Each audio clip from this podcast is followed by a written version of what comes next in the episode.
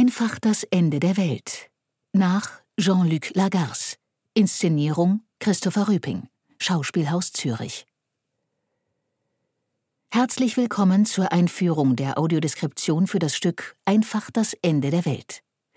Die Inszenierung in der Regie von Christopher Rüping hätte im Frühsommer 2020 am Schauspielhaus Zürich Premiere feiern sollen. Pandemiebedingt mussten die Proben jedoch abgebrochen und der Termin verschoben werden.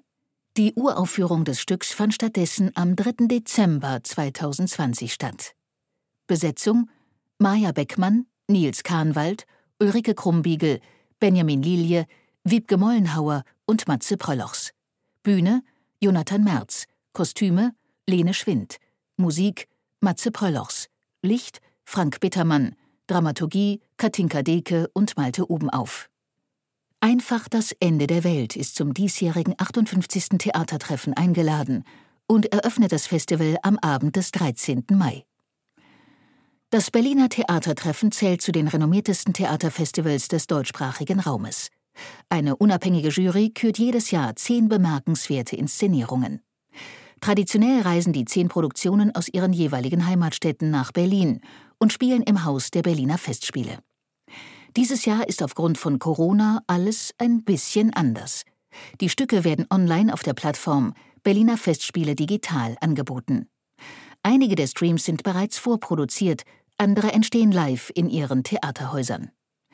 Dazu zählt auch Rüpings Inszenierung. Sie ist darüber hinaus die einzige, die auch live mit Audiodeskription angeboten wird. Die Einsprache der Hörtheaterfassung erfolgt direkt aus dem Schiffbau des Schauspielhauses Zürich. Sprecherin ist Charlotte Migel. Es ist das erste Mal, dass eine Theaterinszenierung im Online-Livestream auch live audiodeskribiert wird. Worum geht es in Einfach das Ende der Welt? Das Stück von Jean-Luc Lagarce zählt in Frankreich zur Schullektüre. Juste la fin du monde wurde 1990 veröffentlicht und 1999 in Paris am Théâtre National de la Colline uraufgeführt. Lagards Geschichte dient Rüping als Auftakt einer dreiteiligen Reihe am Schauspielhaus Zürich zum Thema Familie. Seine Inszenierung ist als textlich und inhaltlich freie Adaption des Stoffes zu verstehen und unterscheidet sich deutlich vom Original. Als erster Teil der sogenannten Familientrilogie behandelt das Stück die typische bürgerliche Kernfamilie.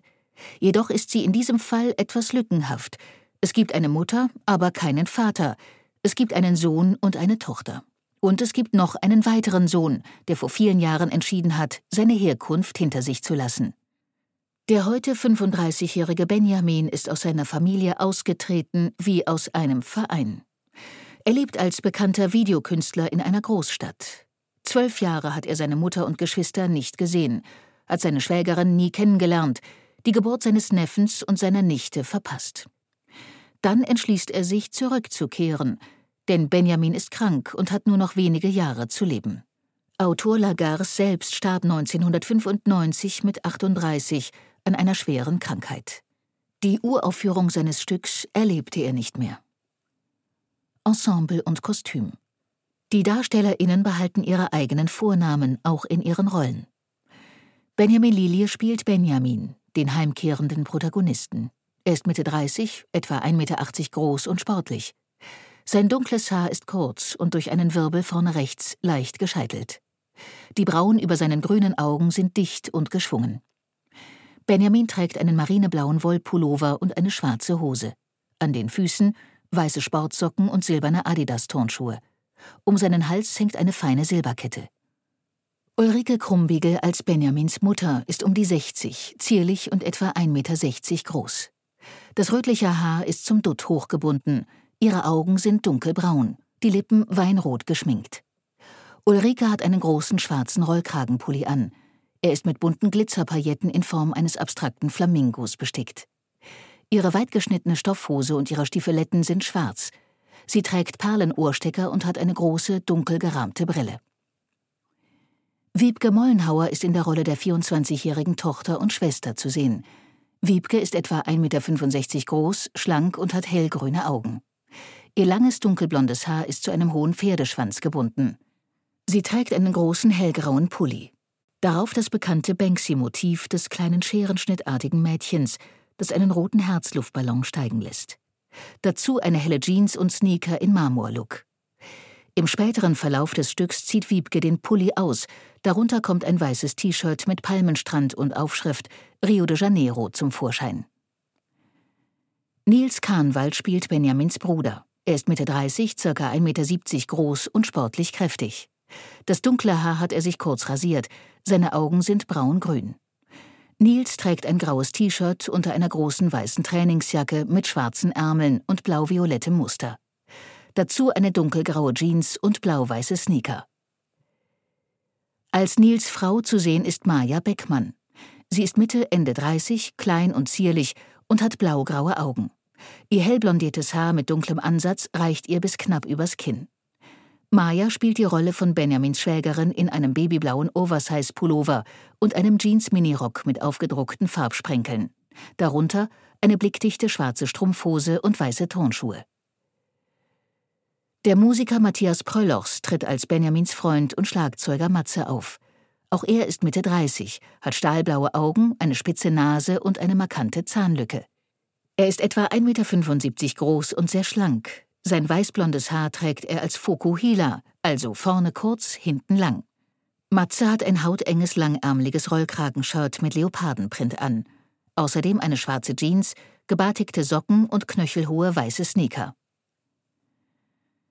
Die Zusammenarbeit zwischen dem 35-jährigen Christopher Rüping und den DarstellerInnen Maja Beckmann, Nils Kahnwald, Benjamin Lilje und Wiebke Mollenhauer ist in gewisser Weise ungewöhnlich.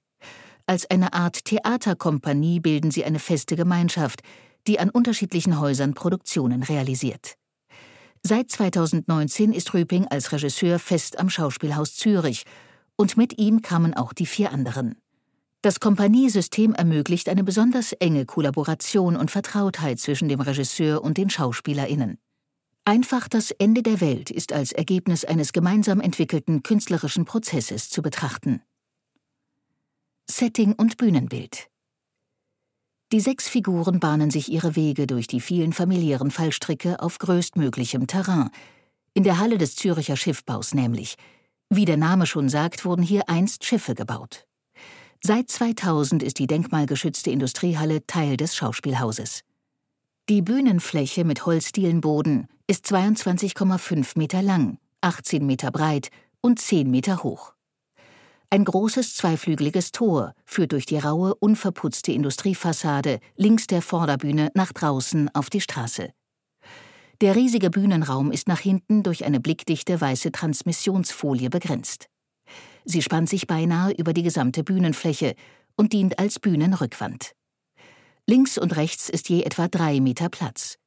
Durch diese Seitenspalte betreten und verlassen die Figuren die Bühne. 400 bis 600 Gästen bietet die Halle auf der schwarzen Zuschauertribüne Platz. Für die Streaming-Version stehen nur vereinzelt leere Stühle in den Reihen. Das Stück spielt in der Wohnung, in der Protagonist Benjamin aufgewachsen ist. Es besteht aus zwei Teilen mit komplett unterschiedlichen Bühnenbildern. Daher folgt auf den ersten etwa 30-minütigen Teil ein 15-minütiger offener Umbau. Danach geht es mit dem zweiten Teil weiter. Er umfasst die restlichen eineinhalb Stunden des Stücks. In einem Prolog zu Beginn des ersten Teils wendet sich Benjamin direkt ans Publikum. Dann zeigt er auf die Bühne und erklärt, das ist mein Elternhaus, wir haben das nachgebaut und es ist genau, wie ich es erinnere. Und tatsächlich ist dort auf der weiten quadratischen Bühne eine komplette Wohnung errichtet. Beeindruckend ausdifferenziert ist alles genauso eingerichtet, wie es war, damals vor zwölf Jahren, im Jahr 2008. Vom TV-Spielfilmmagazin auf dem Couchtisch über die Buchstabenmagneten am Kühlschrank, das Nokia-Handy auf dem Nachttisch bis hin zum angefangenen Kreuzworträtsel auf dem Esszimmertisch. Benjamin nimmt ein Vollbad in der Erinnerung, so beschreibt es Valeria Heintges im Online-Theaterfeuilleton Nachtkritik. Es folgt eine Beschreibung von Mobiliar und Grundeinrichtung der Zimmer. Die einzelnen Requisiten in all ihrer Detailtreue stellt Benjamin selbst im Verlauf des ersten Teils vor. Als Videokünstler filmt er die Wohnung akribisch durch eine Handkamera, die er während des gesamten Stücks bei sich führt. Die Wohnung Drei Podeste verteilen sich über die Bühne. Eines vorne links, eines hinten vor der Rückwand, das dritte rechts. Zwischen den drei Podesten auf einem Extrapodest steht Matzes Schlagzeug. Nur wenige Meter trennen die Wohninseln. Die drei Podeste verfügen jeweils über zwei drei Meter hohe, weiß gestrichene Holzwände, die jeweils eine Zimmerecke bilden. Nach oben und zum Publikum hin sind die Räume offen. Man blickt also direkt hinein in die einzelnen Zimmer der Wohnung. Das Wohnzimmer befindet sich vorne links. Das Podest ist sechs mal vier Meter groß und mit 20 Zentimetern Höhe das niedrigste der drei. Der Boden ist aus Fischgrätenparkett. In die Rückwand sind hohe Fenster eingelassen. Vor dem Fensterbrett steht ein Sofa mit bunt gestreiftem Bezug. Den Boden in der Raummitte ziert ein Perserteppich. Darauf ein kleiner Sofatisch und drumherum eine Palmentopfpflanze, ein Sessel unter einer Stehlampe und, vorne rechts, ein klobiger Röhrenfernseher auf einem kleinen Tischchen. Links an der Wand mit Ölgemälden steht ein Schreibtisch mit Schubladen. Darauf häufen sich zahllose Stoffreste und Textilproben. Dazwischen steht eine Vase mit einem Strauß Sonnenblumen. In der Wandecke hinten links ein Bücherregal und ein hoher turmartiger CD-Ständer. Hinten, mittig vor der Rückwand, ist das mit viereinhalb mal viereinhalb Metern kleinste Podest, das Kinderzimmer. Es steht auf Zargen und ist einen guten Meter hoch. Es überragt somit die beiden anderen Podeste. Über ein dreistufiges Treppchen hinten an der rechten Seite gelangt man hinauf. Am Aufgang steht eine wackelige, spärlich bestückte Kleiderstange. In der Wandecke hinten links ein schmales Kinderbett. Eine aufwendige Collage aus Zeitungsausschnitten und Bildern von Hollywood-Stars schmückt die weiße Wand darüber. Ein CD-Cover von Madonna Celebration mit ihrem Gesicht in schrillbunter Pop-Art sticht hervor. Im Kinderzimmer herrscht heilloses Chaos. Bettzeug liegt zerknautscht auf der Matratze, auf einem Sessel türmen sich Klamotten und Turnschuhe. Ein offener Korb daneben quillt über vor ungewaschener Wäsche. Auch auf dem kleinen Holztisch vorne links, unter einer orangefarbenen Schreibtischlampe, ein Durcheinander aus Fotos, Schulblöcken und Zeichenskizzen. Daneben ein rollbares Tischchen mit einem wuchtigen Computermonitor. Das dritte Podest befindet sich im rechten Bühnenraum und ist mit sieben mal sieben Metern das größte der drei. Auch dieses steht auf Zargen. Es ist einen halben Meter hoch, also höher als das Wohnzimmer und niedriger als das Kinderzimmer. Über ein Treppchen vorne an der linken Seite ist die Plattform begehbar. Hier ist die Raumaufteilung etwas komplexer. Das Podest beherbergt einen Flur mit Essbereich, Küche und Bad. Der Flur mit dunklem Holzfußboden erstreckt sich über die größte Fläche des Podests und ist zum Zuschauerraum hin komplett offen. Vorn im Essbereich steht ein langer ovaler Tisch mit gemusterter Tischdecke und vier Holzstühlen. Darüber hängt ein Kronleuchter. Bad und Küche sind hinter dem Flur. Eine kaminrote Wand mit zwei offenen Türrahmen trennt den Flur von den beiden schmalen benachbarten Zimmern. Bad und Küche sind vollständig von Wänden eingefasst und somit nur durch die Türrahmen vom Flur aus einsehbar. Rechts gelangt man in das kleine, weiß gekachelte Bad, links in die Küche mit weißblauem Fliesenboden, Tischchen und Sitznische. In die hintere Wand der Küche sind ein kleines Fenster und eine verglaste Tür, ähnlich einer Balkontür, eingelassen. Die Tür führt aus der Küche hinaus und über ein weiteres Treppchen vom Podest herunter. Nach Benjamins Streifzug durch die Wohnung strömen rund 20 Mitarbeitende aus Technik, Requisite und Beleuchtung auf die Bühne und räumen auf mit dieser liebevoll ausgestalteten Vergangenheit. In der Pause werden Kisten gepackt, Parkett wird auseinandergehoben, gestapelt und über das Tor links nach draußen verfrachtet. Die Zimmerwände werden vor die Industriefassaden der Halle geschoben und säumen die weite Bühne. Wo erst eine ganze Wohnung steht, herrscht dann eindrucksvolle Leere. Jetzt kehrt nach zwölf Jahren der verlorene Sohn zurück, proklamiert Benjamin. Und plötzlich stehen sie vor ihm im großen freien Raum. Die Schwester, der Bruder, die Schwägerin und die Mutter. Das Drama Familie beginnt. Einfach das Ende der Welt in Zeiten von Corona. Die anhaltende Pandemie und die damit einhergehenden Vorsichtsmaßnahmen haben das Stück nicht nur in organisatorischer Hinsicht verändert. Auch künstlerisch mussten Rüping und sein Team gewissermaßen umdenken. Daher möchten wir zuletzt noch auf die Veränderungen eingehen, die sich für die Inszenierung durch die Corona-Auflagen und die Umstellung auf Streaming ergeben haben. Christopher Rüping hat für die Livestream-Version ein eigenes Konzept entwickelt. Dieses ist aus seiner Überzeugung entstanden, dass Theater einen Adressaten, also ein Publikum braucht. Seit der Schließung der Häuser fehlt aber eben dieses physische Gegenüber. Daher hat er sich für den Einsatz einer Handkamera entschieden, zusätzlich zu der, die Benjamin selbst stets bei sich trägt. Diese zweite Handkamera dient dem Ensemble, das sonst die leere Zuschauertribüne anspielen müsste, quasi als Ersatzpublikum. Als solches begleitet sie die sechs Figuren unmittelbar auf der Bühne durch das Stück. Wir als Online-Zuschauenden erleben das Geschehen also nicht wie gewöhnlich aus der totalen Perspektive der Saalplätze. Dadurch nehmen wir die Inszenierung ausschnitthaft, gefiltert wahr. Was und wer in einer bestimmten Szene gezeigt wird, entscheidet sich erst im jeweiligen Moment. Wir folgen nur einer von vielen möglichen Kameraführungen durch das Stück. Jede Streaming-Darbietung ist eine eigene Interpretation und eine eigene Lesart. Immer mal wieder schaltet Benjamin seine eigene Cam an und filmt die anderen.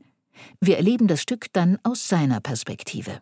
Senkt er die Cam, eröffnet sich uns wieder der Blick durch die Handkamera. Zur Aufnahme des Streams kommen noch drei weitere Kameras auf Stativen zum Einsatz. Sie stehen vor der Zuschauertribüne, filmen aber nur den Bühnenumbau und die Schlussszene. Auch die Entscheidung, den Schiffbau als größten Saal zu bespielen, fiel pandemiebedingt. Im zweiten Teil, in dem die Familie aufeinandertrifft, bietet die riesige freie Fläche den sechs DarstellerInnen den größtmöglichen Abstand zueinander.